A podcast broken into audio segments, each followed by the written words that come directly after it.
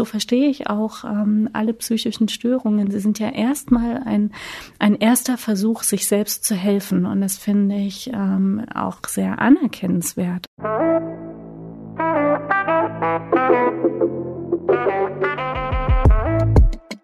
Hallo, wir sind Nadine Raber und Carolina Torres von Bento. Wir sprechen in unserem Podcast mit jungen Menschen über ihre Jobs, was ihnen wichtig ist und was sie antreibt. Und darum fragen wir, und was machst du so?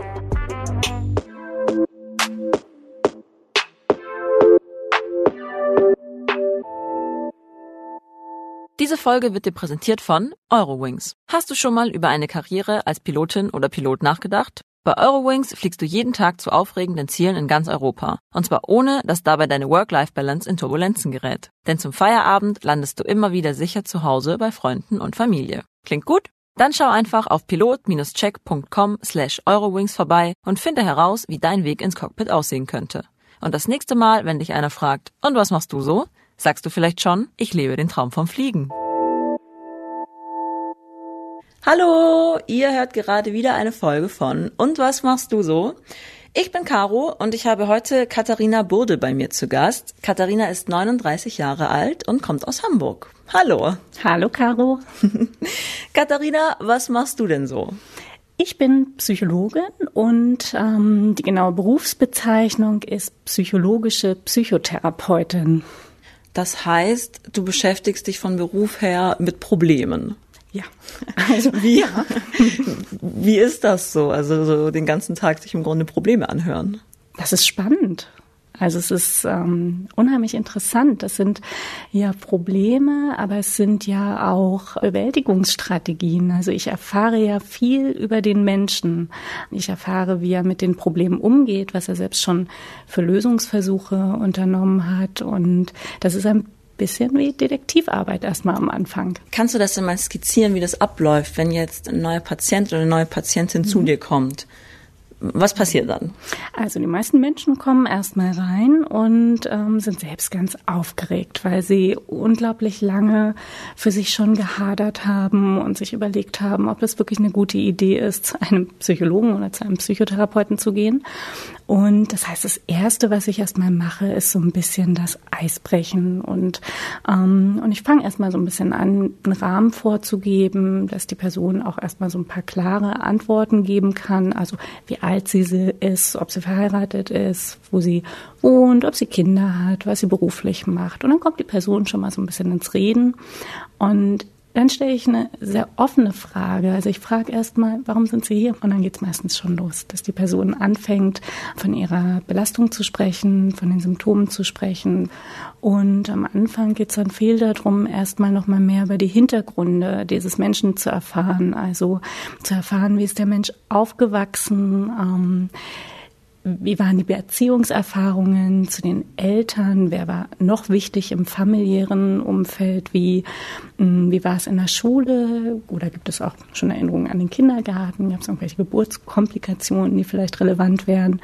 Ähm, das ist ja furchtbar persönlich, was du da ja. besprichst natürlich. ja. Welche Beziehung hast du denn zu deinen Patientinnen und Patienten? Wie kann man das dann beschreiben? Weil ihr habt ja, es ist super persönlich, mhm. aber es ist ja eine Geschäftsbeziehung so. Ja bezahlen ja dafür. Genau, also die Patienten bezahlen dafür, beziehungsweise die Krankenkassen bezahlen dafür. Mhm. Also es ist schon mir ganz, ganz wichtig, dass ich versuche, irgendwie ähm, eine Augenhöhe zu schaffen. Also man, man sitzt ja in einem Boot, man hat eigentlich das gleiche Ziel.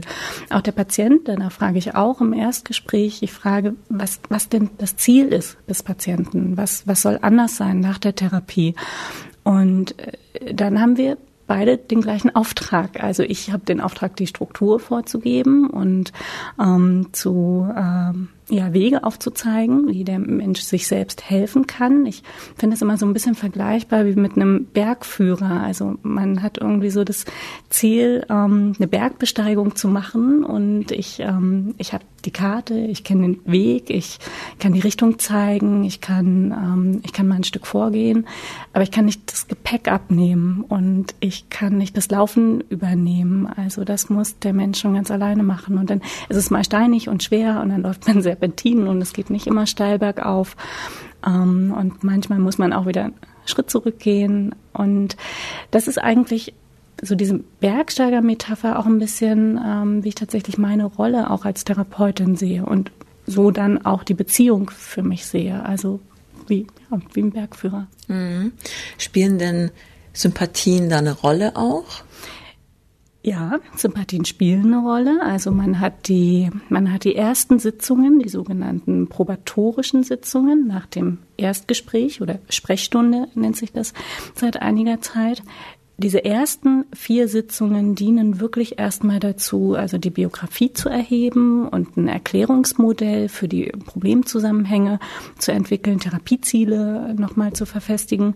Und, ähm, und diese Zeit dient dem Patienten zu gucken, ob ich überhaupt die richtige Person für ihn bin, also ob der Mensch überhaupt mit mir zurechtkommt. Ähm, und mir dient es aber genauso zu gucken, kann ich mit diesem Menschen arbeiten, kann ich für diesen Menschen hilfreich sein. Und tatsächlich wäre es so, wenn ich merken würde, dass, ähm, dass jemand irgendwie, dass es gar nicht passt auf der Beziehungsebene, dann könnte ich auch kein Therapieangebot machen. Ist das mal passiert? Ja, das passiert. Ja. Mhm. Wer sind denn die ähm, deine Patientinnen und Patienten? Wer wer kommt zur Therapie? Du und ich und alle unsere Zuhörer. Aha. Also ganz, ganz normale Menschen. Ja. Was sind das für Anliegen? Ähm, das kommt immer drauf an. Also äh, in dem Anliegen äh, kriegt man ja schon einen ersten Hinweis auf die diagnostische Kategorie. Ähm, es kann sein, jemand kommt und sagt, und man sieht es vielleicht sogar schon, weil die Person fürchterlich untergewichtig ist, sagt, ich, ähm, ich esse nichts mehr und ich glaube, jetzt muss ich mal was machen. Ja.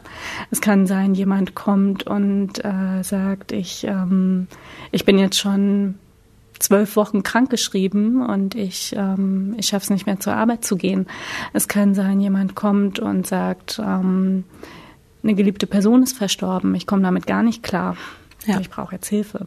Also der, der erste Schritt ist das Erkennen, ich brauche Hilfe, ich schaffe das nicht mehr alleine. Du hast eine Spezialisierung, ne? Mhm. Die wäre? Ich bin, ähm, also ich bin ausgebildete Psychotherapeutin und in diesem Bereich als Verhaltenstherapeutin spezialisiert. Und ich habe so meinen Schwerpunkt in äh, Traumafolgestörungen.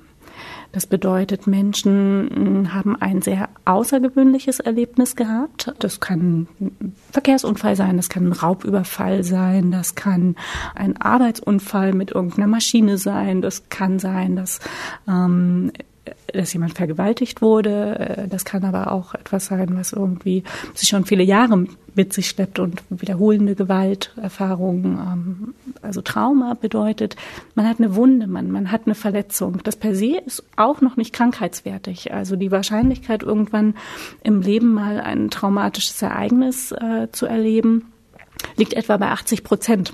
Ja. Oh.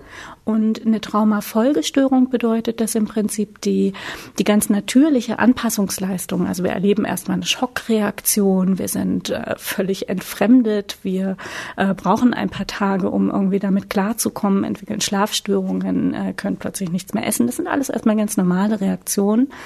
Wenn wir aber da drin stecken bleiben, weil wir ähm, zum Beispiel es vermeiden, wenn wir einen Verkehrsunfall erlebt haben, mit dem Auto zu fahren oder das Haus nicht mehr verlassen, ähm, dann kann sich daraus eine posttraumatische Belastungsstörung entwickeln.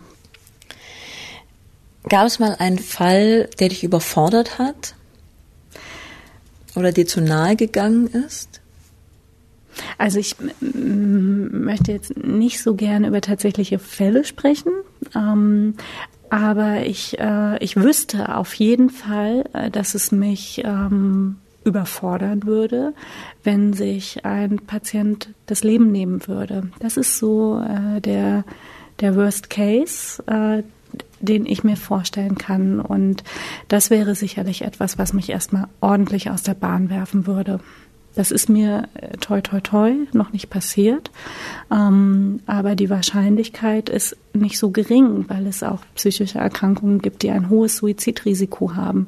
Und da trägt man auch als Psychotherapeut viel Verantwortung, das im Blick zu behalten und, ähm, und sich das auch immer wieder bewusst zu machen, dass man da auch eine Verantwortung für den Patienten trägt. Ist Therapeutin sein denn ein 24 Stunden, sieben Tage die Woche Job? Auf gar keinen Fall. Also der kann es sein. Ähm, das machen Therapeuten ganz unterschiedlich. Es gibt Therapeuten, die sind 24-7 äh, für ihre Patienten erreichbar. Ich mache das nicht. Ich habe ähm, ganz klar meine private Telefonnummer von meiner beruflichen Telefonnummer getrennt, meine private E-Mail von meiner beruflichen getrennt und äh, und es gibt ein klares Setting. Also ich bin äh, montags bis donnerstags in der Praxis, in der Regel 9 bis 17 Uhr und das ist die Zeit, wo ich auch erreichbar bin. Ich bin auch manchmal freitags vormittags erreichbar, telefonisch, aber ich habe immer einen Anrufbeantworter dran. Also ich bin kein Notfallansprechpartner. Wenn es äh, Menschen gibt, die, ähm, wo ich weiß, dass die möglicherweise auch einen Notfallansprechpartner brauchen, dann erstelle ich einen Krisenplan. Also dann äh, gucke ich mit den Menschen zusammen, okay, an wen können sie sich wenden, wenn ich nicht erreichbar bin? Wo können sie hingehen? Und da stehen dann zum Beispiel psychiatrische Institutsambulanzen oder die äh, Telefonnummern drauf von den psychiatrischen Kliniken, wo man sich im Notfall hinwenden kann. Da steht eine Telefonseelsorge drauf, da gibt es andere Anlaufstellen. Aber ich also dann bist du quasi nicht der Ansprechpartner Nein, in so einem Fall. 24 7 erreichbar. Ja. Fällt dir das schwer bei manchen Patientinnen oder Patienten, da so dazu sagen, ich bin jetzt nicht mehr erreichbar? Das fällt mir nicht schwer, weil das etwas ist, was ich gleich am Anfang ähm, festlege. Das ist der Rahmen, der ähm, von Anfang an abgesteckt wird. Und insofern ist es klar und transparent und beide Seiten wissen Bescheid. Mhm. Ist es okay, wenn du das Gefühl hast, du kannst jemandem mal nicht helfen? Ja. Hm. Nee, eigentlich nicht. eigentlich möchte ich gerne jedem helfen. Ich muss es natürlich akzeptieren, dass ich auch äh, mal nicht hilfreich sein kann für jemanden. Und das ist dann schon was, was, ähm, was auf jeden Fall kein so schönes Gefühl ist. Also wenn ich das merke im Verlauf, dann tue ich schon eine ganze Menge, um irgendwie doch noch äh, die Ziele erreichen zu können. Also ich hole mir auch äh, Selbstunterstützung. Ich gehe in Supervision, bespreche meine Fälle, bespreche mich mit Kollegen in der Intervision. Ich ich äh, mache Fortbildung, lese ganz viel. Aber äh, natürlich gibt es auch manchmal Situationen, wo ich im Behandlungsverlauf feststelle, dass wir nicht weiterkommen. Und, und dann muss ich das mit den Menschen besprechen. Und dann müssen wir zusammen gucken, äh, was oder welches Behandlungsangebot oder äh, welcher Behandler für diesen Menschen vielleicht hilfreicher sein kann. Es ist aber auch manchmal so, also ähm, psychische Erkrankungen haben wir nicht ohne Grund. Also wir entwickeln eine Symptomatik und die hat ganz häufig auch eine Funktion. Die wird für etwas gebraucht. Und manchmal ist dieser, dieser ähm, Grund, wofür sie gebraucht wird, ähm, noch so, so stark, und man hat noch nicht genug Alternativen aufgebaut, dass man im Prinzip diesen Krückstock loslassen kann, ähm, dann kann sich vielleicht auch nicht viel verändern. Also du meinst, dass, dann ist die Erkrankung in dem Sinne eine Art Schutz für ja. einen selbst? Ja, genau. Also das ist es ganz grundsätzlich erstmal. Und so verstehe ich auch ähm, alle psychischen Störungen. Sie sind ja erstmal ein, ein erster Versuch, sich selbst zu helfen. Und das finde ich ähm, auch sehr anerkennenswert. Also Menschen entwickeln Bewältigungsstrategien ganz intuitiv und die sind an vielen Stellen auch in dem Moment, wo sie sich entwickelt haben, wirklich wie, wie eine Überlebensstrategie äh, das einzige gewesen, was zur Verfügung stand. Unterstellt man Therapeutinnen und Therapeuten manchmal so ein Helfersyndrom? Ja, bestimmt. ja, ja. Man sagt ja, glaube ich, auch ganz gerne, dass man äh, Psychologe wird, weil man sich selber helfen will. Ähm, ja, vielleicht ist da auch ein bisschen was dran. Ist da was dran, inwiefern? Also ich glaube, dass es ja erstmal so ein grundsätzliches Interesse, äh, grundsätzliches Interesse auch braucht, ähm, sich, ähm, sich auseinanderzusetzen damit. Also sich damit zu beschäftigen, wie Probleme entstehen, wie Symptomatiken entstehen, wie der Mensch so gestrickt ist. Ähm, und ich glaube auch, dass, also, dass jeder Mensch spätestens in der Pubertät vor, äh, vor so viele Herausforderungen im Leben gestellt wird, ähm, dass man irgendwie auch in Situationen kommt, wo man nicht mehr mit allem klarkommt. Und dass man äh, versucht, ähm, ja, da für sich irgendwie Lösungswege zu finden. Und, und dafür, also kann ja in jedem Fall auch ein Psychologiestudium ganz hilfreich sein. Mhm. War das bei dir so? Ähm, Ja, das war vielleicht auch ein bisschen so. Also ich habe tatsächlich so in, in, meiner Schulzeit, da hatte ich so ein bisschen so zum Ende der Schulzeit selber so eine Phase im Leben, wo ich so ein bisschen orientierungslos war. Und da habe ich mich schon viel gefragt, warum ist das eigentlich so? Also warum hänge ich da eigentlich so?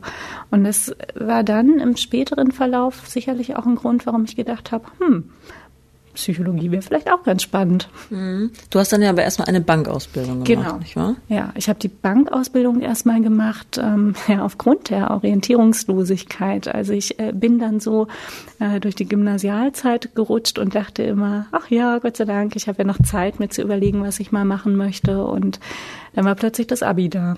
Und ähm, dann habe ich gedacht, Mensch, mach mal irgendwas Solides, mal eine Banklehre. Ja, Mathe habe ich mich immer für interessiert, mit Zahlen konnte ich gut, ähm, habe ich halt die Ausbildung gemacht. Und, äh, und da habe ich dann aber auch gemerkt, eigentlich so ziemlich am Anfang der Ausbildung, hm, ach, vielleicht ist es doch nicht das Richtige. Und da kam so das erste Mal die Gedanken, äh, ja, Psychologie wäre doch spannend. Jetzt war das Abi aber leider nicht so gut. Und ich musste viele Jahre warten, bis ich endlich ein Studienplatz bekommen habe. Und bin dann einfach noch so ein bisschen weiter durch die Bank und wusste aber auch noch nicht, also es war noch nicht der Punkt, wo ich dachte, ich möchte mal klinisch arbeiten, sondern ich habe da damals eher noch gedacht, ähm, ich würde gerne so in die Personalentwicklung gehen und durchaus auch in der Bank bleiben und in Mitarbeiterförderung, Auswahlverfahren, also in diese Richtung gehen. Und es war erst ziemlich spät im Studium, dass ich gedacht habe, eigentlich erst mit dem Praktikum, musste dann irgendwann ein Praxissemester machen und hatte dann so die Wahl, gehe ich jetzt in ein Unternehmen oder gehe ich in eine Klinik? Und dann dachte ich, ach, gucke ich mir mal eine Klinik an. Und da hat es mich gepackt. Das fand ich spannend. Fühlt sich das manchmal vielleicht so ein bisschen schräg an, als junge Frau ähm, Menschen zu beraten oder zu therapieren, die zum Beispiel auch viel älter sind als man selbst? Nee, nee, eigentlich nicht. Nee, also es ist, ähm, glaube ich, aber wie in anderen Berufen auch. Also wenn man in einem ähm, beratenden oder helfenden Beruf ist, sieht man ja den, den Menschen. Und natürlich bringt jemand, der schon älter ist, auch mehr Lebenserfahrung mit sich. Aber ähm, das ist ja, das ist ja nicht das, was mich an der Stelle interessiert, sondern mich interessiert ja, warum hat dieser Mensch es nicht mehr geschafft, alleine mit seinen äh, Schwierigkeiten und Herausforderungen im Leben zurechtzukommen? Warum hat sich die psychische Erkrankung entwickelt? Warum ist dieser Mensch dekompensiert?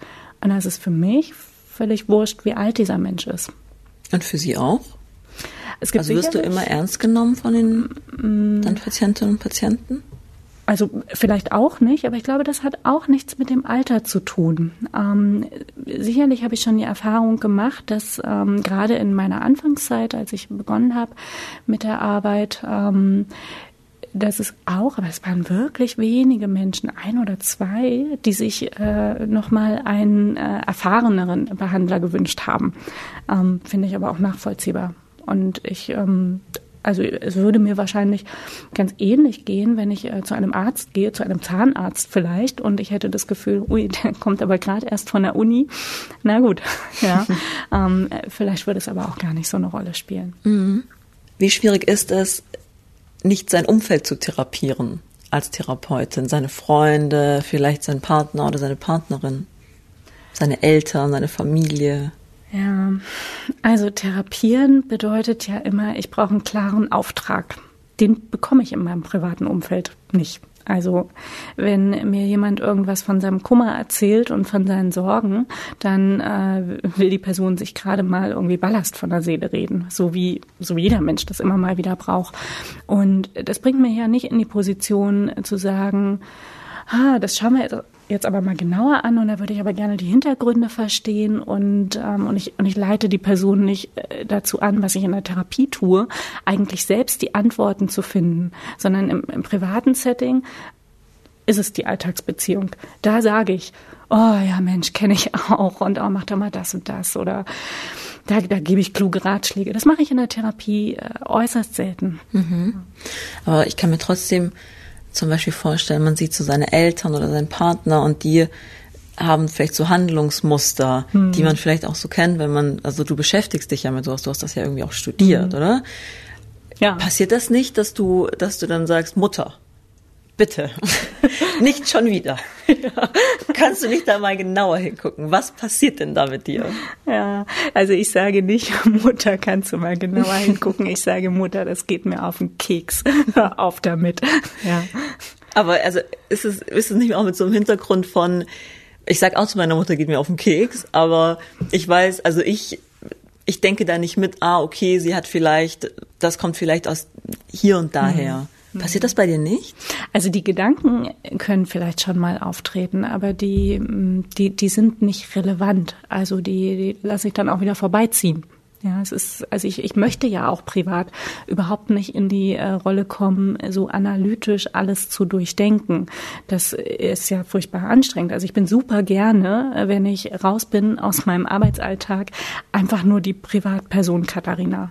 Und passiert das vielleicht andersrum, dass deine zum Beispiel Freundinnen und Freunde zu dir kommen und sagen, Katharina, folgendes, und dass sie sich von dir dann so ein ähm, speziellen Rat erhoffen aus einer therapeutischen Sicht? Ja, das kommt mal vor. Also das äh, kommt tatsächlich mal vor, so wahrscheinlich wie auch, wenn jemand einen Anlagetipp braucht und weiß, okay, ich habe einen Bankberater im Freundeskreis, gehe ich auch mal zu dem hin und frage, Mensch, was kann ich da machen? Ähm, aber da, also da gebe ich dann auch gerne Hinweise an, wen man sich wenden kann. Da sagst du auch klar, ich bin nicht deine Therapeutin, ich bin deine Freundin, aber ja. wenn du therapeutischen Rat brauchst, ja. hier hast du eine Nummer. Genau, ganz genau. Mhm. Würdest du sagen, du kannst dich in deinem Beruf selbst verwirklichen? selbst verwirklichen. Also ja, was auch immer das bedeutet. Ne? Also dass man irgendwie, also ich verstehe es so, dass man irgendwie für sich weiß, wo man gerne hin möchte und dass man auch Freiheiten hat, das für sich umzusetzen. Ähm, ich glaube, ich habe eine Menge Freiheiten. Ähm, und das finde ich auch sehr schön, also auch in der selbstständigen Arbeit als äh, freiberufliche Psychotherapeutin, äh, mir zum Beispiel meinen Tag frei einzuteilen, mir zu überlegen, worauf ich mich spezialisieren möchte. Also ich bin sehr neugierig auf das, was immer noch kommen wird. Ähm, es hört ja zum Glück nie auf zu lernen und das finde ich auch so spannend an dem Beruf. Ähm, die Welt verändert sich, die psychischen Erkrankungen verändern sich, Digitalisierung verändert die Psychotherapie. Wir werden künftig viel viel, viel mehr mit digitalen Medien auch arbeiten. Das beginnt jetzt schon mit Online-Therapien.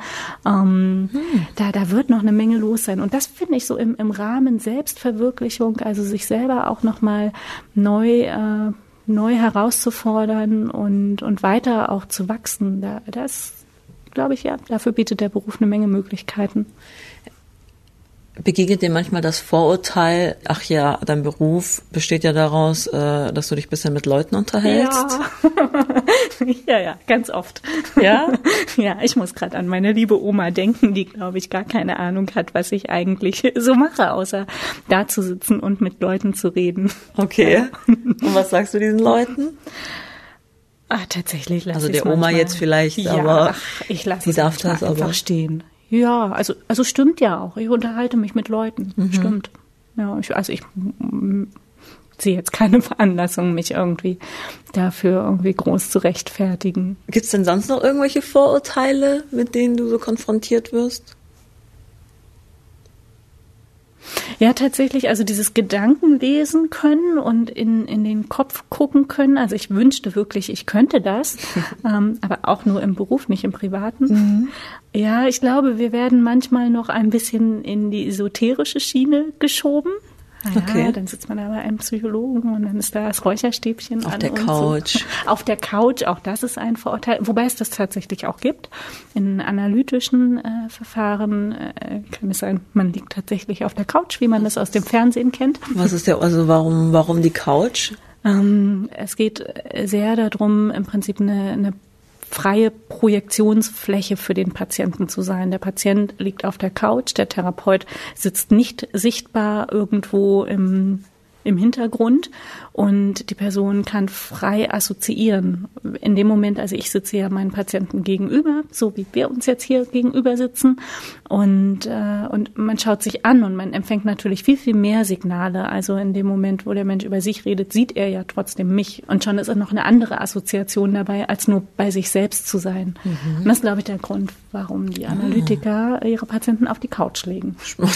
auf die Couch legen, so einmal bitte hinlegen. äh, was ist denn das Schönste an deinem Beruf? Ach, das Schönste. Ähm das Schönste. Also ich finde es wirklich schön, mit Menschen zu arbeiten. Ähm, als ich noch in der Bank gearbeitet habe, äh, habe ich auch mit Menschen gearbeitet. Ähm, und ich habe ganz oft, äh, als ich im Filialbetrieb tätig war, äh, mir gedacht, ach Mensch, wenn man dann so seine Stammkunden hatte, da kommt die Frau Meier wieder und der Herr Müller wieder. Und ich dachte immer, okay, ich weiß jetzt, was da alles so auf dem Konto los ist und ich weiß, wie die Finanzen aussehen und ich kenne vielleicht auch die Enkeltochter, weil die immer mitgebracht wird.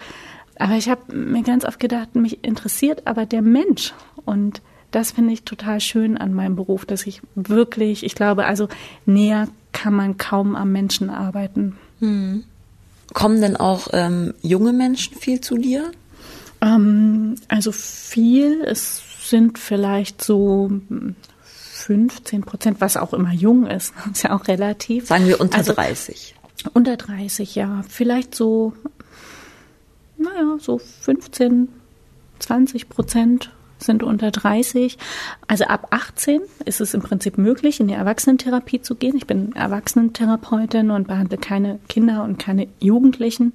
Ähm, 18 ist natürlich irgendwie noch so ein, so ein Grenzdatum. Also wann ist man erwachsen oder noch jugendlich? Also man kann im Prinzip auch noch zu einem, Die Frage. Ja, man kann noch zu einem Kinder- und Jugendtherapeuten auch gehen, wenn man noch 18 ist, glaube ich. Ich bin mir da gerade gar nicht so sicher. Aber da geht's im Prinzip los. Und tatsächlich ist es ja so, dass, ähm, dass viele psychische Erkrankungen ihren Erstauftritt im, im Jugend- oder jungen Erwachsenenalter haben. Also es ist gar nicht so wahrscheinlich, dass jemand das erste Mal mit einer psychischen Belastung kommt, wenn er äh, schon 50 Jahre alt ist. Beziehungsweise es kann schon sein, dass es das erste Mal ist, dass er Behandlung aufsucht. Aber wenn man dann mal so in die Lebensgeschichte reinguckt, wird man häufig feststellen, dass es schon äh, Verletzlichkeiten oder Risikofaktoren im Vorfeld gegeben hat. Also das junge Erwachsenenalter, die, die Jugend ist einfach mit so vielen ähm, Schwellensituationen im Leben verbunden. Also man entwickelt seine Identität, man entwickelt seine Autonomie, man verlässt das Elternhaus, man orientiert sich beruflich irgendwie um man, äh, man, man geht Beziehungen ein, Freundschaften lösen sich auf. Und das ist einfach eine Phase, wo man schon per se aufgrund der vielen äh, Anpassungserfordernisse ein höheres Risiko hat, äh, da auch psychisch zu dekompensieren und eine Belastung zu entwickeln. Mhm. Was ist denn das Anstrengendste an deinem Beruf? Oh, das Anstrengendste ist wirklich der ganze Nervkram mit den Kostenträgern. Also das finde ich super anstrengend. Ich, äh, ich mag meine Arbeit äh, sehr, sehr gerne, mich mit den äh, Menschen da hinzusetzen und ähm, und äh, die Psychotherapie zu machen. Ich hasse es, mich mit Krankenkassen und so weiter auseinanderzusetzen. Und ich finde es furchtbar nervig, wenn ich in Interessenskonflikte gerate weil ich zum Beispiel von einem Kostenträger den Auftrag habe, hm, jemand ist jetzt schon ein Jahr krankgeschrieben, also jetzt muss derjenige doch mal wieder arbeiten gehen. Ach, das gibt's, dass dann die Krankenkasse anklopft und sagt, ja. machen Sie den mal wieder fit? Ja, ja. Also wenn jemand äh, sehr, sehr lange krank geschrieben ist und es, also es ist von Kasse zu Kasse ein bisschen unterschiedlich, wann die mal anfangen ähm, aufzufordern, ähm, zum Beispiel eine Rehabilitation Rehabilitationsmaßnahme zu machen. Ähm, in der Regel so ab einem Jahr. Und, äh, und dann wird man in der Regel aufgefordert, eine, eine Reha zu machen, die ähm, dazu dient, erstmal wieder mehr den Fokus zu setzen auf die berufliche ähm, Wiederbeschäftigung. Speaking of Leistungsgesellschaft. Ja, ja, tatsächlich ja. Also ich verstehe es auch, wenn ich mich in die Krankenkasse reinversetze ähm, und wieder mit dem Wirtschaftsauge gucke, ja, klar, äh, im Solidarprinzip so, wir, wir haben natürlich auch die Schwierigkeit, wenn Menschen sehr, sehr lange krankgeschrieben sind, äh, verursacht das Kosten. Irgendwoher muss das Geld ja auch kommen. Und es ist ähm, natürlich ein Interesse der Krankenkasse, da dann auch ähm, auszusteuern, wenn jemand wirklich gar nicht mehr arbeitsfähig sein wird. Aber es ist ein Problem. Also für die Psychotherapie ist es ein Problem, wenn so ein Druck entsteht. Würdest du sagen, dass Menschen, die zur Therapie gehen, stigmatisiert werden? Leider ja. In vielen Fällen. Warum? Immer noch. Ähm, also, wenn, ähm, anders gesagt, wenn, wenn, wenn jemand ähm, ein Bein gebrochen hat, Dann trägt er einen Gips. Dann versteht der Mensch, okay, die Person kann nicht richtig laufen, weil die hat ja ganz offensichtlich einen Gips und hat das Bein gebrochen und kann man verstehen. Man kann psychische Erkrankungen nicht sehen. Also ja. äh, Menschen, Menschen können es nicht nachvollziehen, äh, wenn sie es nicht selbst erlebt haben oder jemanden kennen, der es erlebt hat oder selber irgendwie in, in einem helfenden Beruf tätig sind. Ähm, es ist etwas Unbekanntes und etwas Unbekanntes macht uns Angst. Und was uns Angst macht, versuchen wir ja gerne auch ein bisschen von uns zu halten.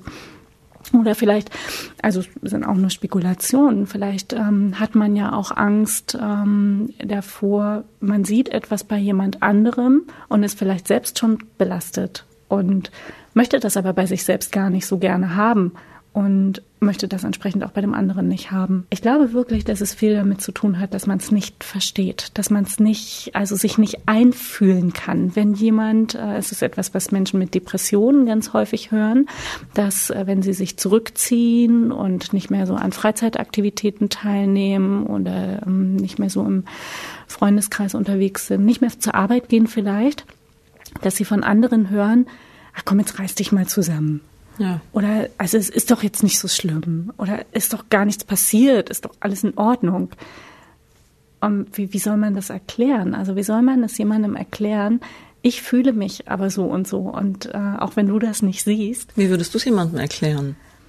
Ich würde wirklich, ähm, ich würde wirklich sehr, sehr deutlich sagen, dass ich mir wünsche, dass ich ernst genommen werde. Und ich würde vielleicht auch, ähm, auch dem Gegenüber sagen, dass ich das verstehe, dass ähm, dass es schwer ist nachzuvollziehen, wenn man, wenn man das selbst noch nicht erfahren hat, ähm, aber dass ich mir den Respekt wünsche, dass ich ernst genommen werde in meinem, äh, in meinem Empfinden und vielleicht auch die Person ein bisschen entlasten. Also vielleicht hat es ja auch was damit zu tun, dass Menschen Angst haben, wenn jemand äh, bedürftig ist, dass sie dann in eine helfende Rolle kommen müssen, aber das müssen sie ja gar nicht.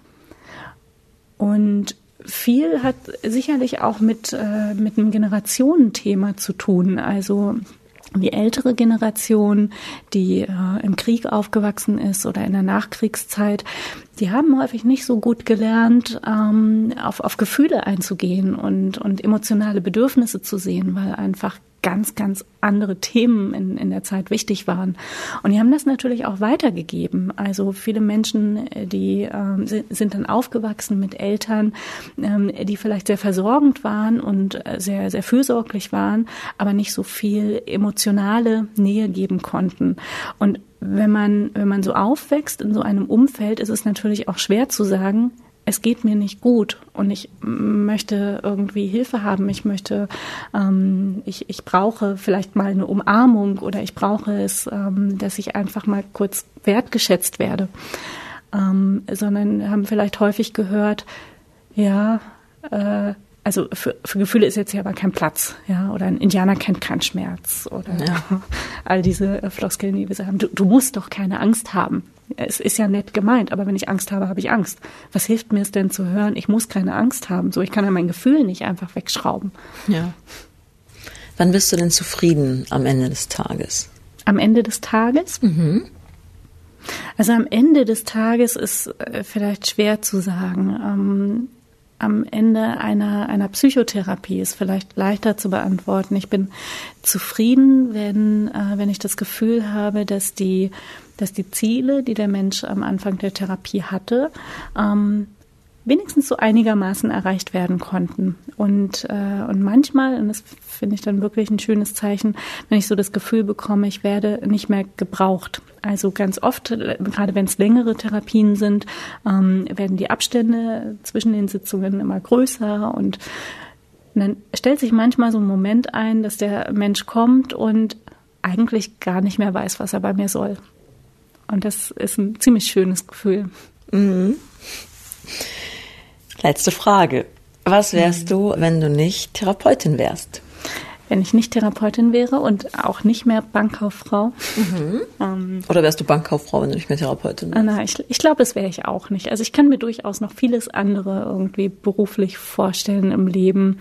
Ähm, ich kann mir super gut vorstellen, irgendwo einen kleinen Laden zu haben mit ein paar ähm, Wohnaccessoires und ein paar Klamotten drin und mhm. vielleicht ein paar Büchern irgendwie und dass einfach nur Leute reinkommen, sich schöne Dinge anschauen, irgendwas kaufen und wieder gehen. Ähm, ich kann mir super gut vorstellen, irgendwo ein, ja, so eine kleine Frühstückspension zu haben mit vielleicht vier Zimmerchen und das ist aber auch eine sehr romantisierte das Vorstellung. Das ist voll der Hipster-Traum, ja. Ist es, ne? Aber wenn ich mir in der Realität vorstelle, also da muss ich wahrscheinlich um vier Uhr aufstehen, weil ich das Frühstück machen muss mhm. und, ähm, und muss äh, also kann ja keinen Urlaub richtig machen. Und, ach nee, also eigentlich erscheint mir dieser Wunschgedanke eher was wirklich so für, äh, für die Fantasie. Ja. Okay, aber bist breit aufgestellt, interessentechnisch. Ja, also ich glaube, da wäre noch vieles möglich. Ja. Schön. Katharina, ich danke dir sehr für das Gespräch. Ich danke dir.